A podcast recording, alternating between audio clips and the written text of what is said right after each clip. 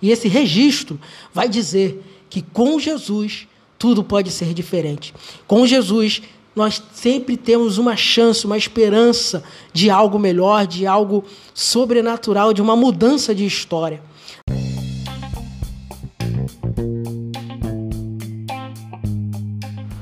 Isso aí, galera. Vamos iniciar agora mais um Instrução Cast e hoje nós vamos falar com o tema O Amor e o Pecador, baseado na história do relacionamento de Pedro com o Mestre, com Jesus Cristo. Vamos lá. É, vamos aprender é, lições importantes né, com esse relacionamento de Pedro e com Jesus. Né? Tudo vai dar início, a história vai dar início quando Pedro, depois de uma noite frustrante, encontra-se lavando suas redes de pesca. E neste cenário, Jesus vem até ele e pede seu barco emprestado para poder ensinar as pessoas que estavam ali para ouvi-lo. E aqui já aprendemos um grande ensinamento que nos faz ser alvo de Deus para participarmos de sua obra aqui na terra, que é a atitude que Pedro tomou de estar disposto a usar seus pertences para facilitar a propagação da palavra do reino de Deus, né? Jesus ele busca isso em nós, que nós possamos estar disposto a até com os nossos bens, nossos pertences, a disponibilizá-lo para que a palavra, o evangelho, as boas novas venham ser anunciadas e alcançadas, alcançar as outras pessoas, né? Então, aprendemos aqui esse grande ensinamento na história de Pedro, já no início né, da sua história, que é facilitar a propagação do evangelho, da palavra de Deus. Né? Mas continuando aqui na história, depois que Jesus ensina aquelas pessoas, ele chama em particular a Pedro e pede para ele levar o barco ao mar alto. E Pedro faz conforme o pedido do mestre. Porém, Jesus vai fazer agora um pedido que vai contra o raciocínio lógico de Pedro. Ele vai, ele pede para Pedro lançar a rede sobre o mar. E Pedro, como era quem entendia do assunto, explica para o mestre, dizendo que ele tinha tentado pe é, pescar toda noite, que era o horário mais propício para pescar, e nada tinha pegar, pescado mas que, mesmo ele achando que não iria pescar nada, e mesmo sabendo que isso poderia potencializar mais ainda suas frustrações e lhe deixar mais traumatizado, ele iria fazer porque o mestre estava mandando. Só que ele não sabia que aquela situação não era para lhe deixar traumatizado. Pelo contrário, era para curar todo o período de uma noite frustrante que ele teve. Jesus estava mostrando para Pedro que com ele existe sempre uma oportunidade de uma nova história. E neste momento, Pedro passa a ter em sua mente a memória de uma noite traumática sendo transformada em uma manhã maravilhosa. E não foi só Pedro que foi beneficiado, mas também seus sócios, porque foram tantos peixes que se ele não dividisse, o barco ia afundar. Olha que coisa tremenda.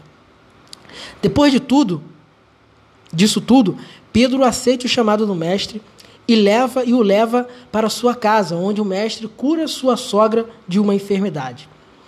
Então, até aqui, já temos algumas atitudes importantes para atualizarmos em nossas vidas. Primeiro, Pedro estava lavando as redes. Isso nos indica, nos ensina que mesmo depois das coisas darem errado, nós temos que nos preparar para tentar de novo na próxima oportunidade. Se Pedro não tivesse suas redes limpas, ele não poderia usá-las para a pesca maravilhosa. Segundo, obedecer à palavra do Mestre, mesmo quando o nosso entendimento não compreende. Pegou? Terceiro, não querer viver só o momento com o Mestre, mas sim uma nova história. Né? Pedro ele viveu aquele momento, mas ele deu continuidade para poder viver uma nova história com Jesus. E é isso que Jesus quer de nós. Ele não quer simplesmente nos oferecer somente um momento, mas sim uma nova história, uma nova trajetória de vida com Ele. Né? E continuando na caminhada de Pedro com Jesus, a partir disso ele vive momentos incríveis come, é, e começa a ter seu filtro mental reescrito pelas atitudes que Jesus muita, que muitas vezes ia de ao encontro de, de encontro aos conceitos que Pedro tinha fixado em sua mente, né? confrontava aqueles conceitos de Pedro em sua mente. E com essa caminhada de ensinamento e a descoberta de um novo conceito, que era novo para Pedro, né? que era responder sempre com amor, independente da situação, né? esse relacionamento de Pedro com Jesus começa a ficar muito forte. E ele chega a dizer para o mestre que iria com ele até para a morte, se fosse necessário. Só que, para a frustração de Pedro, quando chega a hora de Jesus morrer, ele não consegue cumprir as palavras. E diante de um cenário, de uma fogueira, onde tinha uma fogueira, né? Pedro, ele nega a Jesus por três vezes.